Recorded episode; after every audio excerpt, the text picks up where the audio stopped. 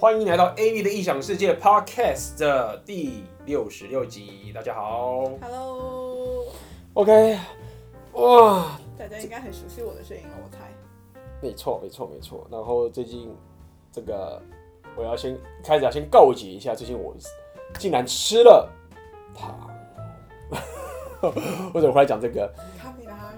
作为告解，宽恕宽恕我一下，吃了糖。对，就是我最近有在做饮食断糖，那就是我发现现在有个东西叫做 cheat date，就是那个是，可是你 cheat 了三天，对，没有只去了一天而已，只是这三天的只去的了一天，然后吃了吃了一些糖这样子，然后告解一下，然后观众说：“妈，关我屁事啊，吃糖关我屁事。”说得好，不关你屁事。那所以今天这个我要聊的是 Jordan Peterson 系列。我真的觉得说，我到底什么时候可以脱离 Jordan Peterson？就是 已经已经这个聊的聊他聊太久，但是我还是聊得很很上瘾，没有找到其他更好的人可以去聊。可能要当面跟他告解一下，然后 跟他告解一下等等这件事情。原因是在于我也不知道为什么是台湾这边好像。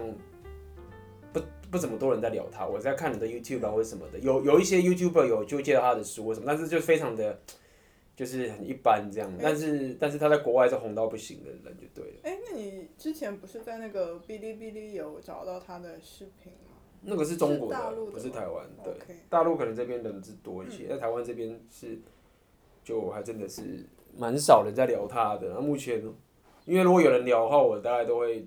寄主动寄信给他吧。之前有一个人有时候聊到他，我就寄信给他，然后他也没有回我，这样就是感觉在台湾并没有那么多人在聊 Jordan。但是我觉得完全可以理解，就是说到底，其实我觉得他讲的东西，对我们现在就台湾这些的情形的话，是不是大家会觉得很值得去关切，或是直接帮助到他？我觉得确实是没有，就是没有的点是说他并没有那么的迫切的需要，但是在西方确实很迫切的需要。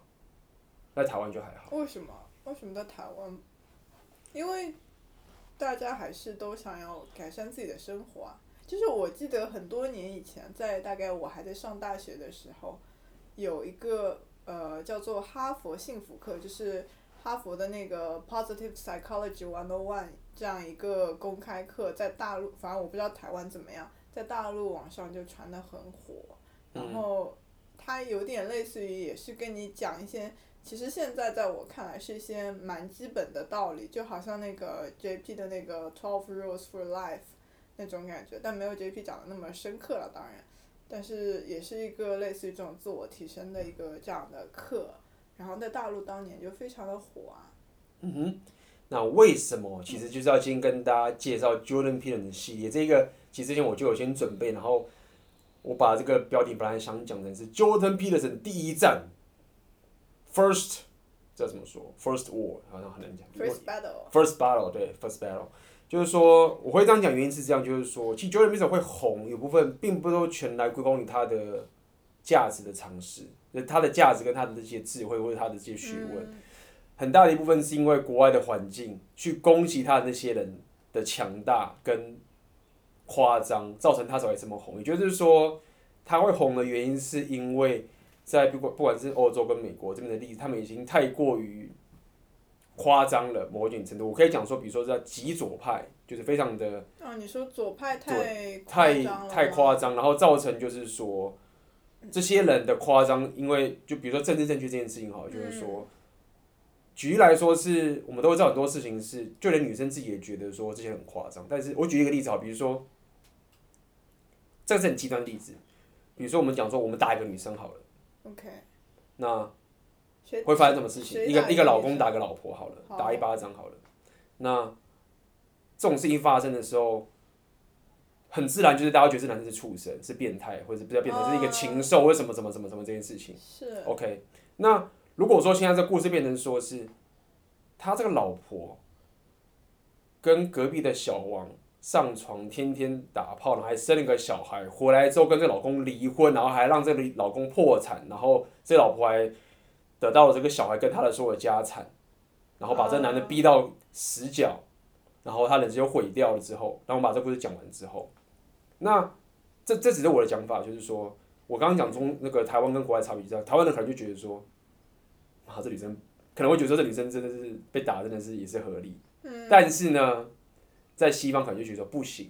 啊，就，就算你是这么惨，你打女生你就是个禽兽，就是个畜生。哦，真的吗？有这么夸张吗？呃，我是我刚刚讲一个极端例子，我现在讲的中西的差距，就是说，嗯，就是在西方，在这种自由或者是这种比较左派的，他们是已经走到一种极致了，极致到一种情形，就是说，他们已经已经有太多人已经忍受，就是这种，就是说，就是有这种必须可以把我人生搞砸，然后虽然说我做一件打巴掌事情是很糟糕的事情，但是整个社会其实还是把我打到谷底。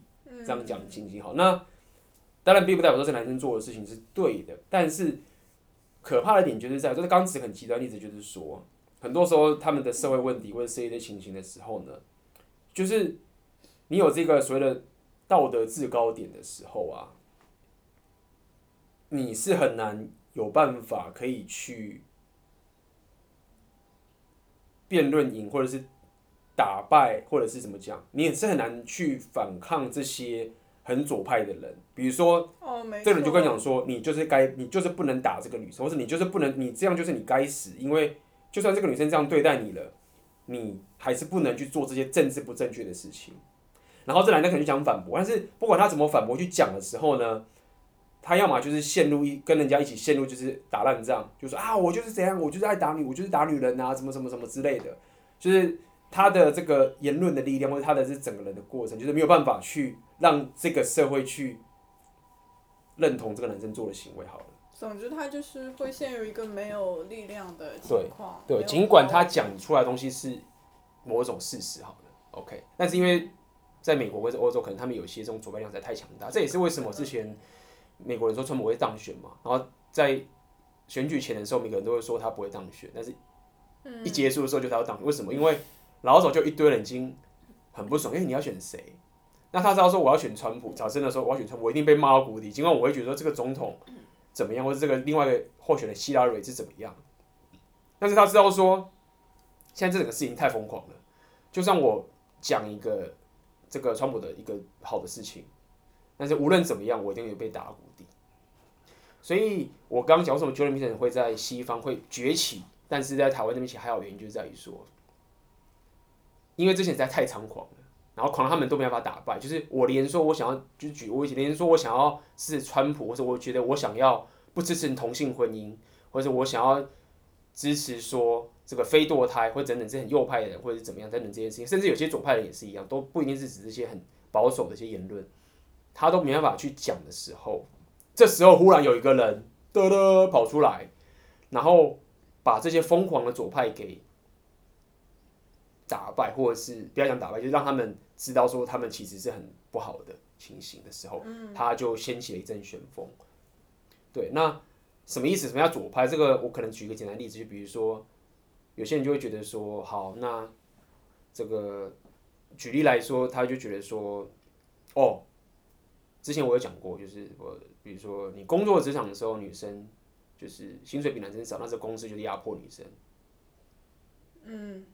啊，比如说你像一个议题，就是说，哦，这个你在这公司里面上班，这公司里面有百分之五十以上的人，就是百分之七十的男生薪水都比女生高，所以这公司是 sexist，就是什么 sexist 怎么翻译，就是性别歧视等等这件事情。那就是因为这些，我举的是比如说像这样的事情，在国外是比较多的，所以才造成在就业人在一出来之后，那他讲很多这些心理学，还有包含这些。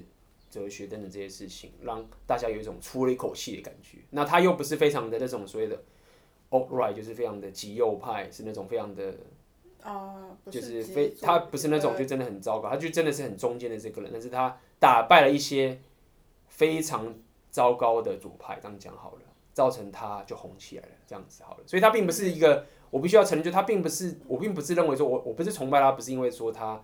真的，他的知识跟学识真的是高过很多学者，或者他真的是非常非常厉害。他其实不是，并没有，他就只是一个很优秀的人，很多人也跟他一样优秀。但是因为太多的这些极左派的一直攻击他，然后帮他红起来。哎，可是那你觉得为什么他们非要攻击他？有这么多优秀的学者，干嘛挑他一个人？没有，没有只挑一个人啊，其他人都被打打趴了，早就一堆人就被打过，只是他。那其他人被打趴的原因是说那些人就是他们没有站出来，还是说为什么他们就被打趴了？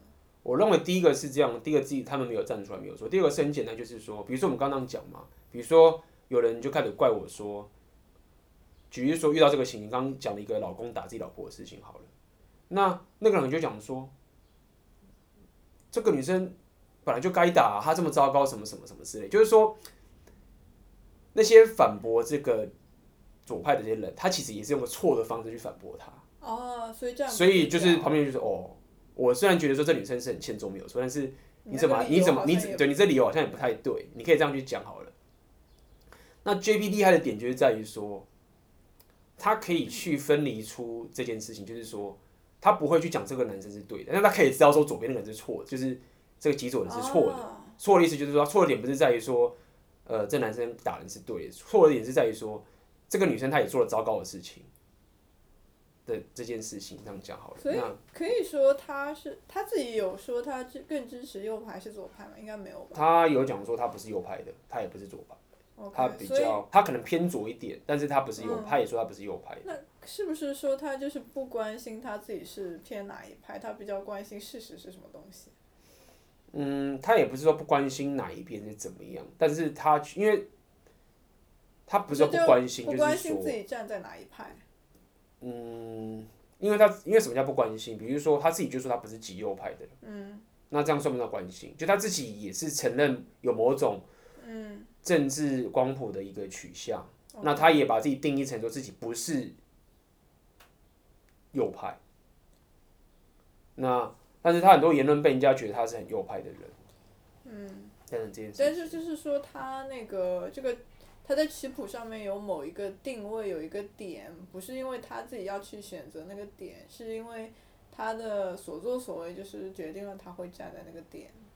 对，因为右派的人，他们其实有强烈的定义，就是说，比如说就是非常的这个叫什么民族主义，就是种族主义。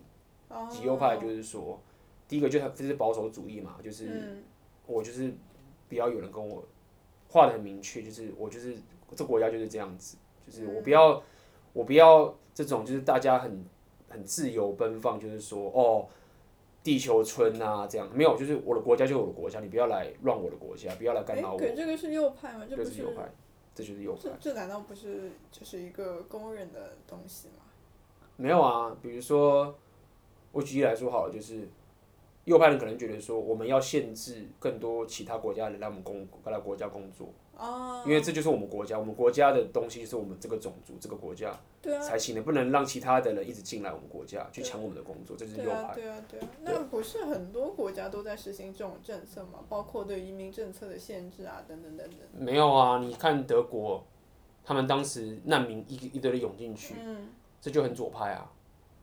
他们就没有挡住这些难民啊，对不对？那之前美国也是，他们讲说很多这种。这种非法移民一直进去啊，那左派人就会说啊，我们就要关怀这些人进来。哦、所以左派的点就是说，他们他们的这种就在关怀，有同情心。所以哦，这些难民来，那我们就要关怀他们，就让他们来吧，让他们哎，他们非法啊，让他们来，让他们啊，很可怜啊，他们真的很可怜，他们都没饭吃，什么什么，然后战乱，让他们来吧。可他们犯法哦，没有办法啊，我们就是要爱这样同情他们，这个左派。就是说，他们会不会认为说这些难民啊，或者说穷人啊等等，他们之所以这么糟糕，是因为？嗯，不就不是他们的错，而是某些外界的事情发生在他们身上，那他们也没办法，所以我们要去关怀他们啊之类的。嗯，是不是没办法？这个当然是可以讨论的。但是左派的点就是在于说，他们会比较重视所谓的同情跟同理，嗯嗯嗯，这样讲好了。那右派的人就是比较重视所谓的 border，就是边界吗？边界对，然后比较讲究就是。秩序，嗯，OK，什么秩序是，就是就是有很多的边界嘛，嗯、这个这个城墙就是我的，你要进来就得遵守我的规定才能进来，OK，对，那我虽然知道说你有你的困难，但是我们还是有这个秩序要是要遵守的。那左派就跟我比较相反，就是啊，就一起来吧，我们大家一起，对，大爱这个样子。那我其实也蛮喜欢左派的，但是左派的极致也是很可怕，只是左派右派的人是比较容易被发现说啊，你这个有问题。比如说我种族歧视的时候，嗯、你大家就马上知道说你这个有问题。但是如果说今天我我是很关怀这些难民进来，然后我觉得很同情你，然后所有人都进来，那这些难民在国内杀人放火的什么时候？那你可能会、欸、好像有点不对，但是你会觉得他又同情他们呐、啊，他又不是这样，那很容易就比较不容易被人家去 spot 说哦，这个有问题，这样讲好了。嗯、所以，哎、欸，那左派最左的时候有点像那种嬉皮的感觉，就是 hippie 的这种感觉。嗯。极左派其实说到底就是什么？就是所谓的，就是所谓的共产主义。嗯。就是没有阶级。嗯嗯嗯。然后大家都是一样的，对不对？然后没有任何的界限。嗯，就曾经很多国家想要建造那种乌托邦嘛。对啊。那种感觉。对，那这个就是，或者是所有人都一模一样。不要紧嘛，就是没有任何的阶级划分，那就是说大家的钱都一样嘛。嗯。等等这件事情，它就是很左，叫极左派。然后极左派还有一个，这个我们今天怎么会讲左右派？不过也就聊先聊嘛，很好。就是左派还有一个概念，就是说，它其实大政府的，其实大家会搞错，就是说大家觉得，就是大家会觉得右派就好像是哦，好像希特勒，然后这样就是右派，然后就是这个政府很集权呐，然后什么就是右派的感觉，就是很。这样嘛，但事实上不是哦，就是右派跟左派的差别就是在于说，其实左派的政府才是最大的。意思是什么？就是说，比如说社会主义，就他的意思是左派人就是说，他认为说政府是帮助人民的，所以政府就是需要可以去让这个社会的资源可以被分配到穷人身上。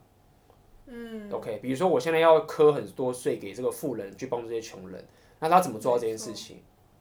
就是政府有权利要穷呃有钱人去缴更多的税去帮助穷人嘛，嗯，所以政府是更有权利，它就是更大，嗯，那其实反正左派啊，大家会觉得说啊，左派就是关怀，所以这个跟政府就很好，关怀大家，然后政府就没有没有，其实刚好相反的，右派的反而是小政府，什么意思？就是说我们只要讲好契约，你们自己去玩，资本主义，嗯，没错，就是说。规则定好了，那剩下大家自己去玩，市场机制去决定你们的结果是怎么样。然后我就政府我就不插手，OK，我也不要说强迫有钱人一定要捐钱给穷人。嗯，它会自动，因为这个机制，它会自动形成这样一个动态嘛。对啊，所以因为就是契约嘛，契约就是说就是公平，就大家自愿的去做自己想做的事情，然后合约就是右派的人的想法，就是我们注重合约，就是今天我雇佣你，我们讲好了，嗯，那就是这样子。那如果因为这个发展的过程中，我变得很有钱了，然后你就是没有钱，那可是我们的合约就是这个样子。那但左派就会说，说没有，因为你有钱了，所以我再也没办法翻身。就是这个就是共产主义跟资本主义一直在吵的架嘛。就他们认为有钱了，你有钱之后，你就永远有这个权利让下面的人我没办法翻身，所以他们才会觉得说哦不行，我们需要把有钱人变成呃捐点钱给穷人去。那你要怎么做到这件事情？就是政府有权利去拿。要有钱人去给穷人钱嘛？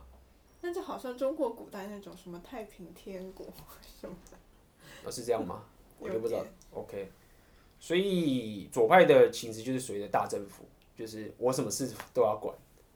OK，遇到不公平事情，政府出来管。那小那右派的就是小政府，就是说哦，大家讲好自愿的契约合约弄好之后，大家自己去玩，然后只要不要有不公平的事情存在。不公平的意思就是说。就是破坏游戏规则，对啊，破坏游戏规则啊，不合守不不遵守这个合约啊，不遵守这件事情啊，嗯、然后是两边都不自愿的啊，等等的这些东西，那你们大家自己去玩。所以他们政府房子小，所以他们认为说政府应该是要小一点，不要去管这个国家到底在干嘛，你只需要给个环境，然后当大家自己去做这样子。嗯、哦，那 要扯回到 JP，我们要扯回到 Jordan Peterson，太好了，这样比较放松，不然每次准备这个 script。好累哦，大家也可以，大家也可以留言一下，到底希望这个 podcast 是希望我们让瞎聊比较好呢，还是希望是比较有规划？因为我之前有常常会自己检讨自己的 podcast，就觉得说，嗯，内容量是蛮多，但是就是这 podcast，我就是希望它可以长一点，才可以有更多的对话，去聊出更多的事情，对不对？那如果每个都照着我这个 script 的这个流程走，其实也是蛮蛮那个死板的。未来也是蛮希望 podcast 可以就是越来越长。然后我希望可以走这个长内容的倾向，而不是像大家可能看 YouTube 或者是比较短嘛，对啊，所以留言看看到底喜欢这种瞎扯的，还是想要这个，反正都已经很长的一个小时了，对不对？大家可能会觉得说，现在已经二十分钟了，哎，我靠，时间过这么快。搞不好大家会觉得说，哎，你瞎扯的内容跟你正经讲的东西好像差不多。都差不多。什么？没差，A B 随便你怎么做都好。那我也没办法了。好，然后 A B 从此不再写 script 了。不再写 script 了。OK。那今天主要还是我还是很希望可以介绍 Jordan Peterson 的内容给大家，因为就是让大家了解一些故事嘛。那我必须说，就是之前我大概都讲过，就是为什么要聊这个，好像跟你无关的事情。就是 A B 我是来听自我提升的，对啊，对啊，对啊，把妹的，然后或者是突破舒适圈，到底有什么关系？那我要讲点就在于说。很多时候你要做一件事情的时候，比如说我要你吃的健康，对不对？那如果我只是告诉你，你就是要吃的健康，那你其实是不会吃的健康的，因为没有这个动力啊，没有这个动力，所以你必须要更深刻的了解吃的健康的背后的所有的东西的故事所在。之后呢，你了解之后，你的生活才会自然而然的让你知道说，我就是要吃的健康。哎，那问你个问题啊，万一他说，那我不知道这个背后的原因，但是我。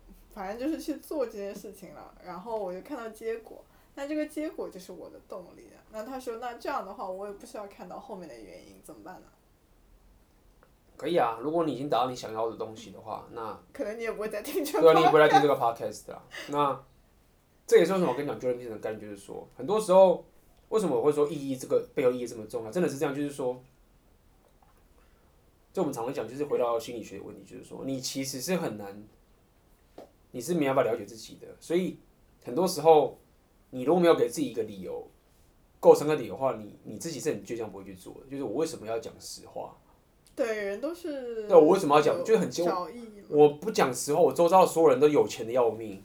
嗯，没错。然后你老是跟我讲说我要讲实话，我知道讲实话，但是你内心就是不相信这件事情。那不相信的原因是什么？并不是因为你是坏人，或者你是一个糟糕的人，是你是有点无知的，你不知道为什么你要讲实话。但是你看旁边人一直赚钱，赚很多有有钱，这确实也是事实啊。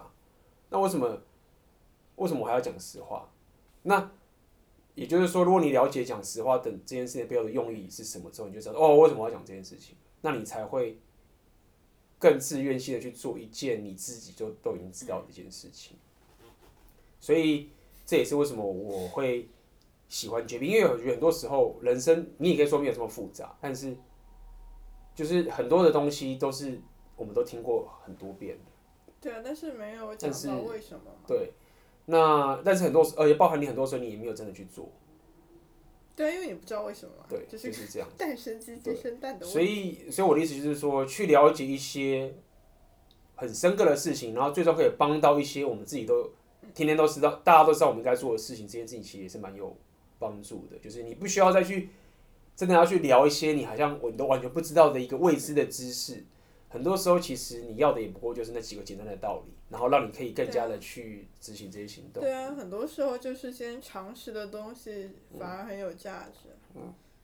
我记得很久以前好像是梁文道吧，他出了一本书叫做《常识》，不好意思，这本书我没有看过，但是我记得当初这本书就非常火。就是我有一些喜欢政治啊这方面的朋友就很推荐这本书，就感觉其实嗯这种常识也不是大家想象的那么简单。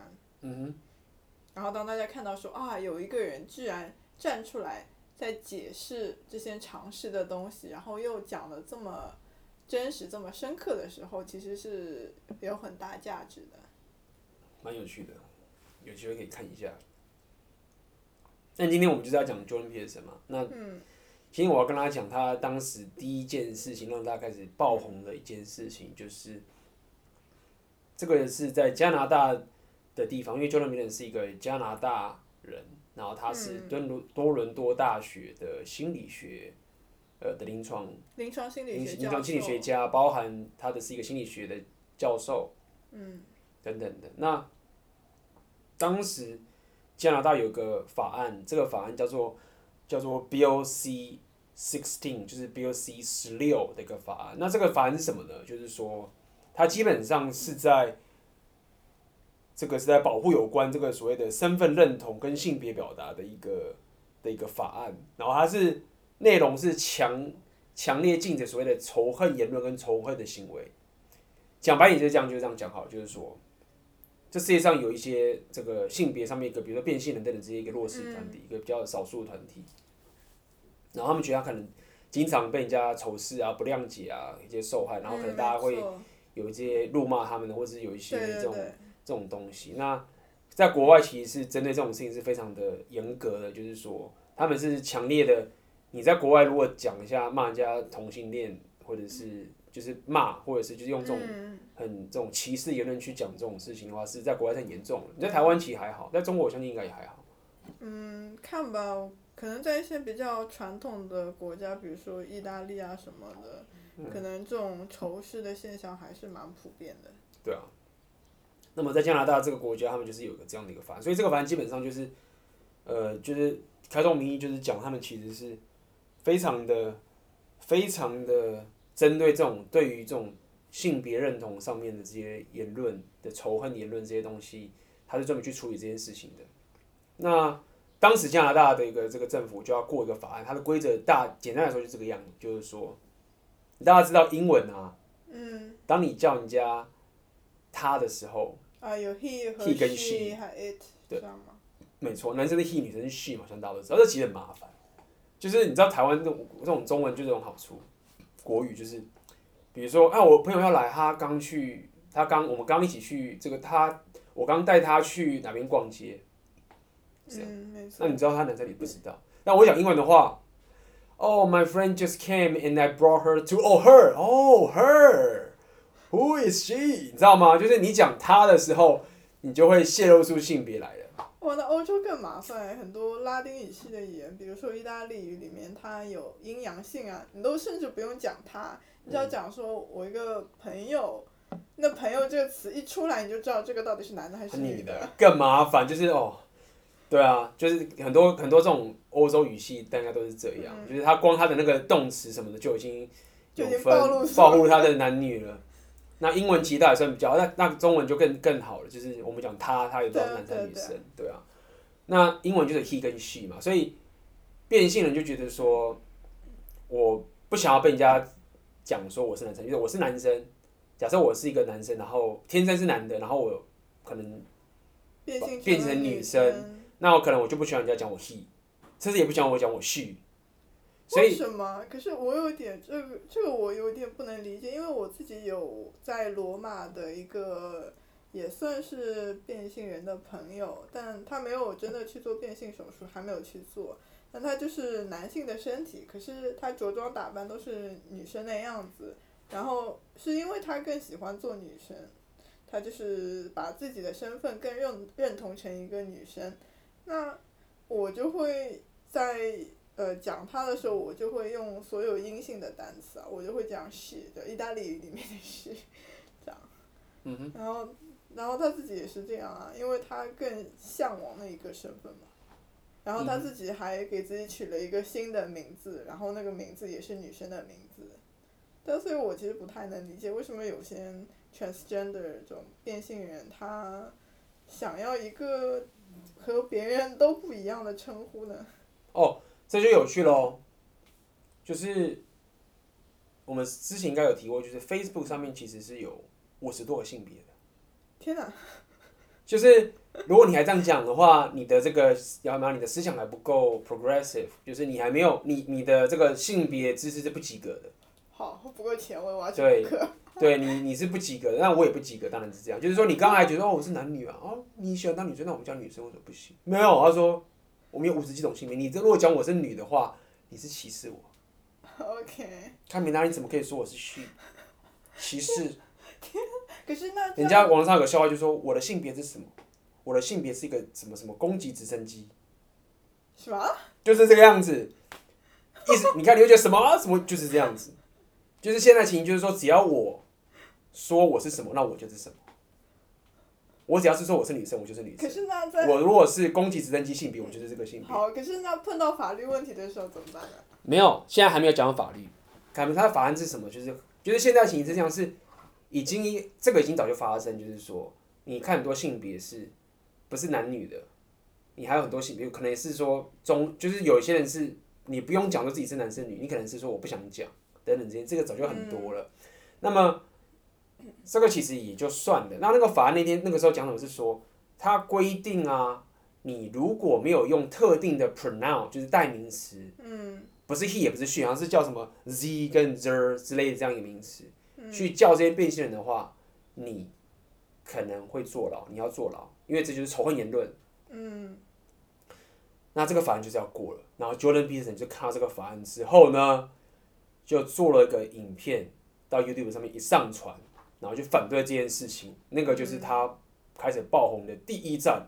那我想，X Man 第一站就是这样子。哎，等一下，我还有一个好奇的问题啊，就是假设，不好意思，我又想说我那个变性人朋友，假设他并不想当一个变性人，他只是纯粹想当一个女生。然后那如果他生活在加拿大，然后又有这种这样的法案，然后人人见到他都叫他什么子啊什么这种，然后那他也不爽啊，他就不想作为一个被区别对待的一个种类啊，他就想做一个正常的女生。嗯哼。对啊，那肯定有很多这样的人存在啊。嗯哼。那那这些人不会站出来反对这种法案吗？这些人不会站出来反对这种法案吗？所以当时有蛮多变性人反对这件事情。哦，这样的。对，是有反对这件事情。那应该是说，他们要的事情是这样子，是说，他们要别人用他们认定的东西去称呼他们。哦。OK。所以并不是说大家都要用一个，就是说他们是可以自己决定的。哦。OK。那到底细节是怎么样，我不确定。就是就像你讲，可能有些人说我不要 Z Z，我可能要 Z Z。我也不知道，OK。总而言之，这个这个这个困境点在哪边？就是说，当时 Jordan Peterson 去反对的时候，大家说他是 transphobic，就是什么那个变性人恐同，比较他不是恐同，因为变性人也不是同性恋。嗯。就他论述他们是 transphobic，phobic 就是啊，就是某一种恐恐惧。OK，你可以讲就是变性人恐恐惧变性人。OK，还有歧视变性人。有有啊有啊有啊，transphobic 啊。OK。这个还蛮蛮蛮多人在讲，就是说，当时他一直一一反正这件事情，大家觉得说你这个是恐变性人。他说：“不，你们搞错了。这边我要跟大家，他搞错了，就是说，他一切的问题就是在于说什么是所谓的言论自由，什么意思？就是说，他说在西方国家的这个英语系的国家，从来没有一个国家敢立一个法去规定人要用什么样的字去叫别人，用什么样的字。也就是说，没错，仇恨言论这件事情，就是说，他说我们的法律只能顶多只能限制我们说，哦，你不能讲这个字。”可比如说，言论自由就是说，你不能去杀人，你不能，你不能教训别人去杀人。如果你，如果你直接叫别人去杀人的话，那你这个言论自由就，你就是有这个所谓的问题。嗯但是它限制你是说，你不能去讲这个字，或者是说，比如说有一些情形是说，如果今天你在电影院，大家看电影，你在电影院里面忽然骗人大喊说失火了等这件事情。哦当讲这件事情的时候，然后造成怎么样的话，那你可能会扰乱公共秩序。对，对，所以言论自由在说，在说，他只能很多的时候，他们过去只有说你不能说这件事情，但从来没有一个英语系的国家说你一定得只能用这个字去叫别人。所以他的意思说你们搞错了，我并不是在那边恐同恐什么恐什么。他说我不 care 这件事情，或者说我不在讲这件事情。他说重点就是在于说。这个政府要我用这个字去叫这个人，他限制我只能讲这个字，然后他说他绝对不能干这件事情。然后呢，这是很多只能找这个成员。他的意思就是说，就是这个自己回到这个极左派的心，就是你看他为什么要做这事情？他觉得哦，我要有个悲天悯人，这些变性人很可怜，对不对？让他们生活很困苦，那我们就是不要让他觉得受伤啊。你看，如果我们都叫他 he 跟 she，他是很受伤，他都已经一直自杀了。我们要认，我们要帮助他，我们要协助他们啊！我们要有同情心啊，什么什么的。那我们就按照他们想要叫的去叫他们，他们这样会过得比较快乐。我们这样不是很好吗？这就是恐，可他就觉得这可怕。他说我，他说搞错了，就是这件事情不要被这个同情心给，不要讲说糊弄，是说你你就算你有个悲天悯人的同情心，不代表说你做的这件事情正在让这个世界变入地狱。因为如果说未来大家都可以。限制你的言论，这是一个一个法律一过之后呢，也就是政府竟然已经有一个法律可以去控制人人民应该该怎么说？嗯，这件事情是非常可怕的。背后的意义非常可怕。对，那到底可怕？他可怕哪边？他就说：“哦，A B，你这边太太大惊小怪了啦！我们这个台湾，你看你当兵的时候，不是长官就叫你叫你该怎么讲，就要说什么话吗？就是我们这种亚洲人、台湾人这种心态，就觉得说也还好啊，就是对啊，你看那边就很可怜啊，叫你讲个 Caesar，你说这个世界就会变成末日。”因为太夸张了，对不对？就是又几个 Caesar，然后你好像你这样子有法律过的时候，要你这样讲话之后，然后以后世界就会陷入地狱，有这么夸张吗？说老实话，如果我没有听 Jordan Peterson 之前，我会觉得嗯，也对啊，就是看我以前当兵的时候，长官就是要我逼着我讲一些话，那不都是这样吗？大家不是这样活得好好的吗？那 Jordan Peterson 不，这件事情非常非常严重。那为什么呢？我可以。简单的稍微解释一下，但是如果大家要了解很深刻的话，欢迎去看他的影片。OK，那我会。哎，你没有过去的 podcast 讲这个吗？有啊，但是我一直没有把它讲的很顺，因为它的那个逻辑跟它的那些深刻的东西实在是很难兜完。简单来说是这样子。为什么要有言论？这件事情简单就是说，因为我们人是怎么思考的？OK，我们是怎么思考的？嗯，然后如果你觉得说你其实有在思考，他说不，其实思考是很困难的。思考不是说哦，我去想一件事情，然后把这个东西想出来，然后遇到很多困境，然后想办法把找到一个答案。找说思考不是这样子的。什么叫思考？他是说一般人是没法思考的。思考是可以思考的人是非常一些非常伟大的一些，你可以说这些哲学家或什么什么这些人很厉害的这些人，他们才知道怎么样可以正确的思考。他说思考的点是这样是。简单说，是你有个想法，OK，这个想法是，比如说举例来说好了，你有想法，觉得说，我觉得应该要认真工作，去上班赚钱才是这个幸福的一个事业规划，好的一个事业规划，那是你坚信不疑的论点等这件事情，那这是你的想法思考，然后思考意思就是说，你必须要去创造另外一个反对你的敌人的思考的东西。的一个论点，比如说我就是要创业，我要冒我的风险。我认为乖乖的去一个公司上班，这个是很危险的一件事情。我们就是应该拥抱风险，我就是应该离职.然后把我人生梭哈进去，然后全力以赴，热情这是最重要的。等等这件事情，会是什么样？是说我自己同时创造出来一个这样反对的对，对东西，然后你要让这两个不同的想法可以去成长跟发展。然后让这两个想法一直去打架。可是那实际行动怎么办啊？这两个想法都同时存在于你的脑子里面，那你不知道要按照哪一个去做啊？对，所以重点来了，你是没办法思考的。OK。那怎么样才能思考？就是自由言论。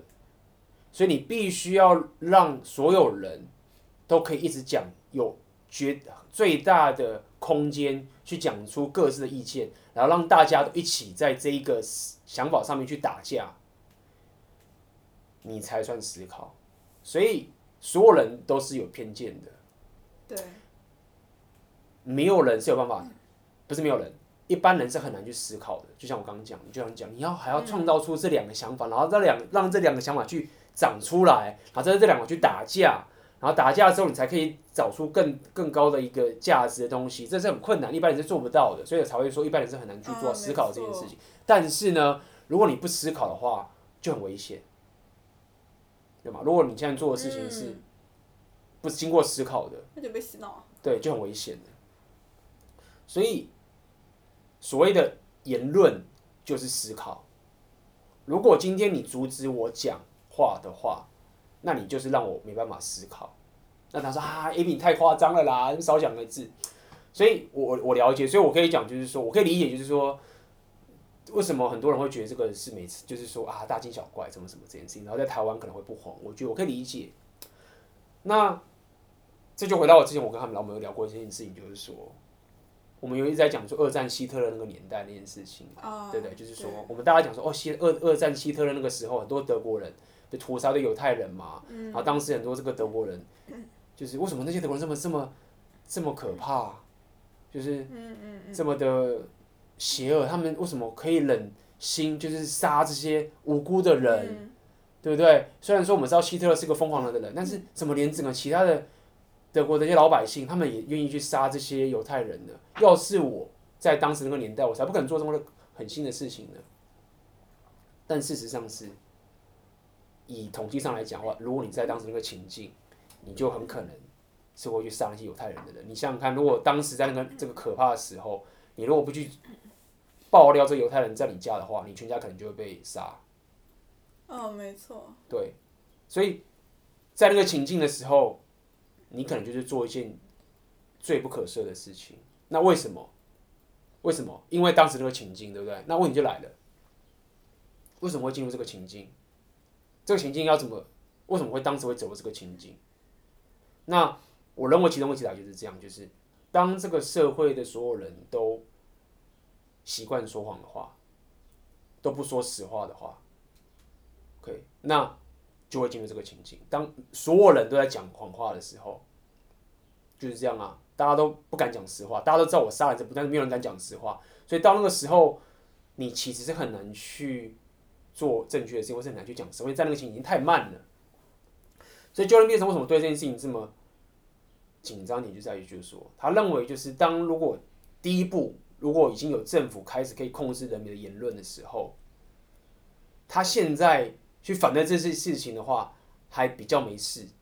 啊，到以后就以后就晚了，以后就晚了。那他宁愿在这个，他觉得说好，我现在如果出来讲这件事情，我一定肯定被他后来也是贴这个影片之后，反正这件事一直被这同很多人，就是这些左派或者这些同性恋的人或者是什么的人，就是批啊，说你这个是 transphobic 啊，就是说你这个是这个恐变性人啊等等这件事情。然后甚至他的大学教授也。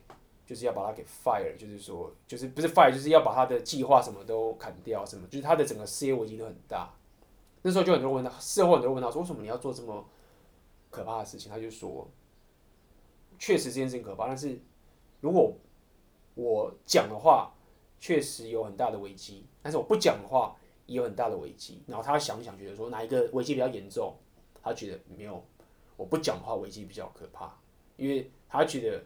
他因为他是读很多这个二战历史跟斯大林这些，不管是纳粹跟共产主义这些东西，他有很深的研究，所以他知道这件事情的可怕的点在哪边。所以就是这样子。那当时他就是因为这件事情，就一直被很多人攻击。那最常大家最常攻击他的点，就是在说，大家都一直觉得说，哦，他说哦，你是不是恐同恐变性人？你是有歧视变性人的疑虑？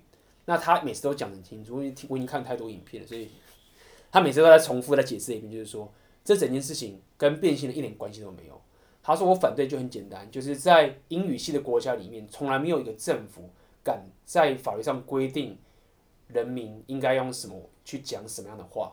那如果他不讲这样的话，就会坐牢。那英文叫做 compel speech，就是所谓的强迫言论嘛，这样讲好了。嗯嗯。对，所以。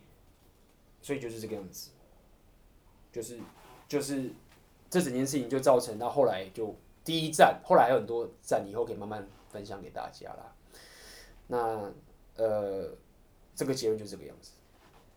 嗯，好累啊。所以扯回一下自我提升啊，这个、嗯、其实应该说是跟思考。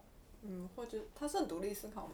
对，简单来说，他最大的言论就是，其实言论自由有言论自由有很多，我们俩会这样讲。他讲了一件事情，言论自由这件事情，就是第一个是他认为人是很难思考的，就我们刚刚讲回来，你刚你提醒到我，没错，我们是很难思考的。OK，真正思考是，你必须要正一个言论，然后让它发展起来，你还必须要再创造出另外一个相反的言论，也让它成长起来。可能可能有更多个不同的言论。都让他们各自发展起来，然后你要让这些想法不断的继续打架，这是多困难的一件事情啊！嗯、假设我这个人是正认为说婚姻是我人生最大最高的成就，婚姻才是人生的幸福好了。嗯，那我如果要真的思考的话，我要先去让我脑袋去想一个说，哦，有一个人是死不结婚的，然后一直搞这种那个开放关系的，然后也不生小孩的这些，然后我要有这样思考，然后让他也去成长起来。去发展，去研究相反的言论。对，不只是研究，还要让你的脑袋可以去发展这样的一个思维。什么叫让你的脑袋去发展？什么叫让脑袋可以发展？很简单，就是意思就是说，如果今天我是一个保守家庭的人，OK，对不对？我脑袋要怎么发展，我就会觉得说，哦，我觉得要结婚，对不对？对。那我既然结婚的话，那我就要生小孩。好，那我要生小孩的话，我可能要个稳定的工作。好，那我有稳定工作的话，我可能会有一个什么样的信仰？就是你要让这样的思维去发展出他的人格出来，去成长。你不能只是说，哦，哦我就是要婚姻没了。嗯。那你要怎么讨论？哦，婚姻跟不一个是婚姻，然后一个是这个一个我从来不结婚的多重那个开放关系的一个人。嗯。哦，那你觉得哪个比较好？没了，不是这样子的。你要让这两个思维去发展出他的一个人格，跟他一个思想出来，一套都走出来。那你最后怎么去选择呢？所以这就是重点来了，就是要沟通，要去打架，怎么选择都不知道，这不是重点，没有答案的，没有个绝对对的答案。这样讲好了，OK。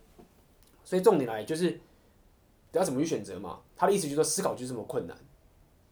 OK，不是说哦，教科书上这样想，然后解决了，不是这样子，不是我们这种很理跟理工科系的想法。比较想理工，理工很多东西也是会被推翻的。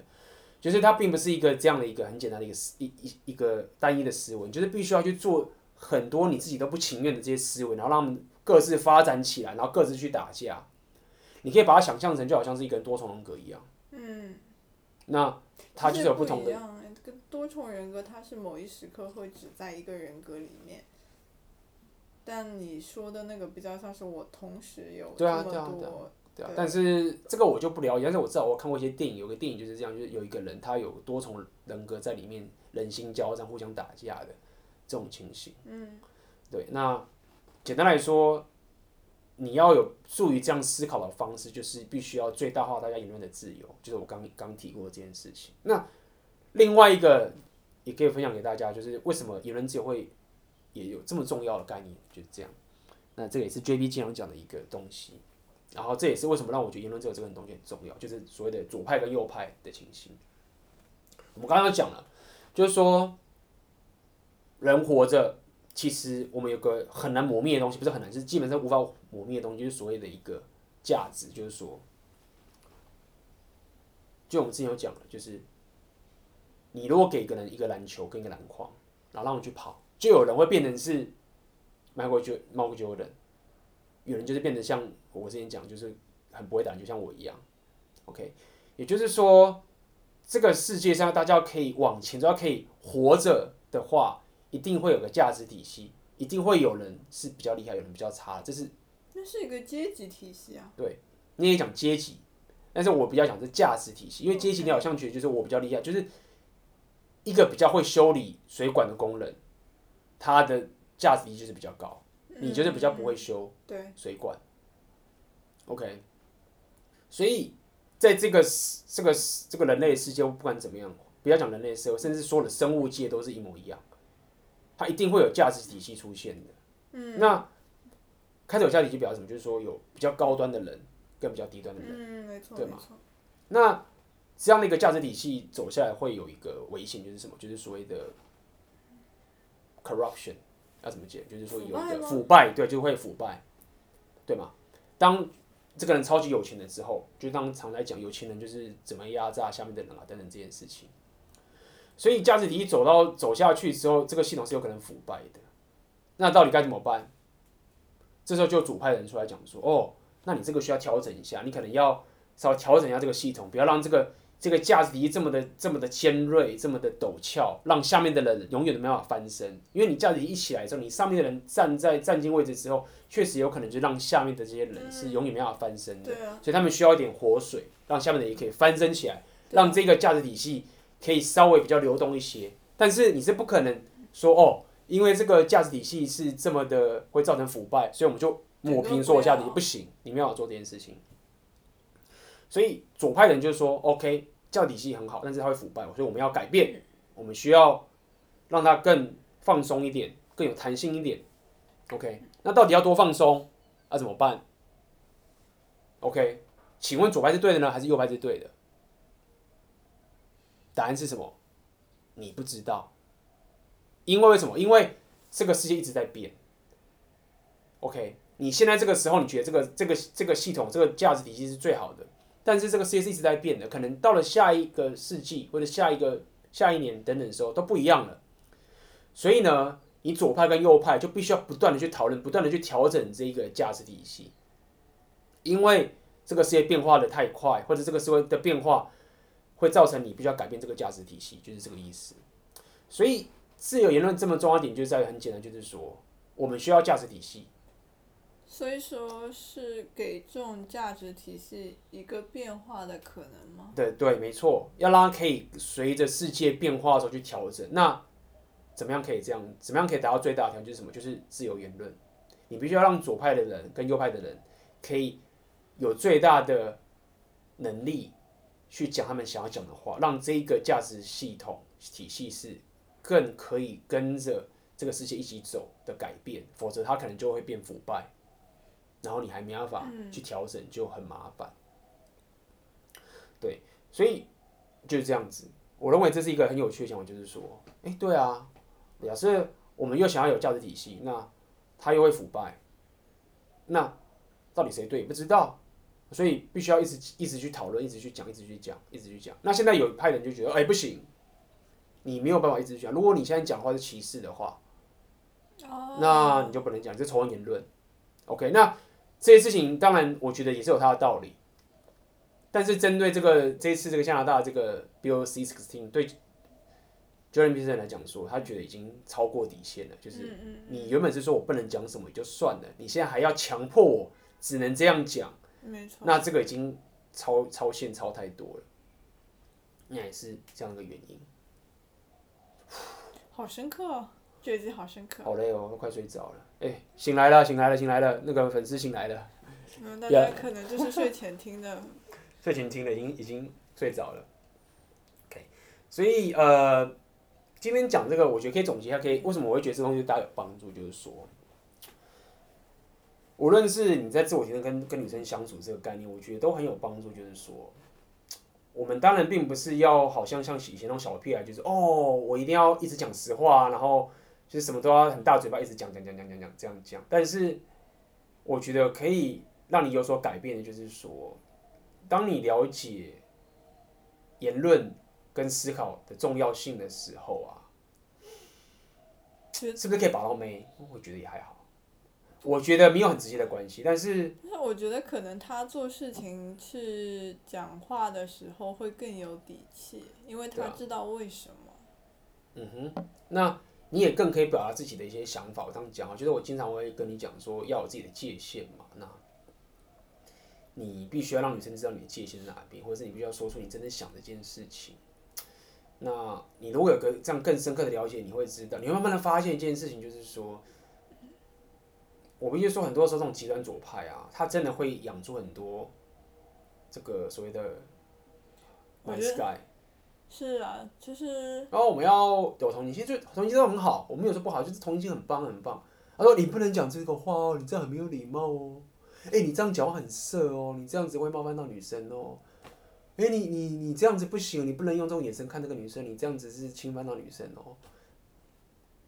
就这样，对吧？啊，其实很正常。然后呢，你就 就变成好人了。那我的意思是什么？我的意思很简单，就是说，那我的情况变成，我的改变是什么？就是说什么？好，我之前常讲嘛，就是你要怎么样可以跟女生更更接近，就是你不要对性爱这件事情感到羞耻。今天我看到一个海报啊，她是一个裸体女生，我之前常讲这个例子，然后女生就跑来跟我就在讲说，哎，你很色，一直看这个海报，我就讲出我的真实啊，我就是喜欢女生裸体，我不看那个看什么？嗯。还是你要哦，我这样好色，我不行，那女生会觉得我很变态，什么什么之类的。啊、uh, OK，自己分手自己，自己去弄这，那你会觉得啊，这个扯有点有点有点，你说啊，这样 A B 你这样讲有点有点硬凹或什么，但是我必须说，其实没有到硬凹，就是背后道理是同的。对对，背后道理是很像的，就是你如果一直去压抑着一些你真实的想法、过度的想法，然后然后同情啊或者什么什么的事情，嗯、你其实就会丧失一些吸引力。哎，对，没错。对，你就会丧失一些吸引力。那当然并不是要你就是明天出去就跟大家讲说，哎，我昨天又看了很多 A 片了，然后看了什么剧情跟大家讲。对，那这种事情不是什么什么真，是你就误用我跟你讲的道理。变成办公室资源档。对啊，对啊，这是误用这个道理。只是要告诉你说，很多时候越了解，就是讲出你真的想讲的话的那个勇气，其实是很重要的。而且他知道勇气为什么，而不是说就是简单的我要有勇气就好了。嗯嗯，不是勇气就好，那这是为什么？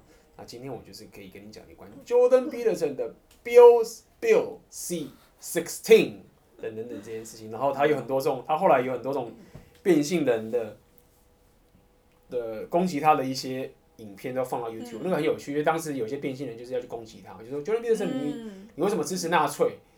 然后比如说我没有支持纳粹，我讨厌纳粹啊。然后就是那些变性人就是想要透过去攻击 Jordan Peterson，然后放上传到网络上面，然后去攻击他，这样就没想到一上传之后，就把自己搞得很，反而是大家都觉得说，哎，他讲是 Jordan Peterson 讲是对的啊，是不要讲说他，就是至少很多人觉得他讲的很有道理啊，就反而把他给弄红了这样子。所以我也是感谢当初那些变性人的思存，就是。去上的这些影片，让我现在可以认识 JP，不然我这辈子大概也没有机会了，有机会认识他。好，那今天的 podcast 就到这边结束啦，讲的特别累，每次讲 JP 那种就讲很累，讲话要爆脑浆。因为那逻辑很复杂。对啊。我真的还蛮好奇，有没有粉丝做一个思维导图的？思维做了的话上传一下啊。思维导图做一个上传一下不错。我是之前有跟我的粉丝稍微讲说，就我回台湾的时候可能会办个绝绝乐片的讲座，结果没想到大家意外的还蛮有兴趣的，说，哎、欸，如果有这个讲座我会来听。哇靠，大家还真的想听啊？好吧，那但是一直还没有机会回去办这个讲座，所以我觉得做个 podcast 的先让大家尝鲜一下也好。嗯，对啊。好，那今天 podcast 就到这边结束啦，下次见啦，拜拜。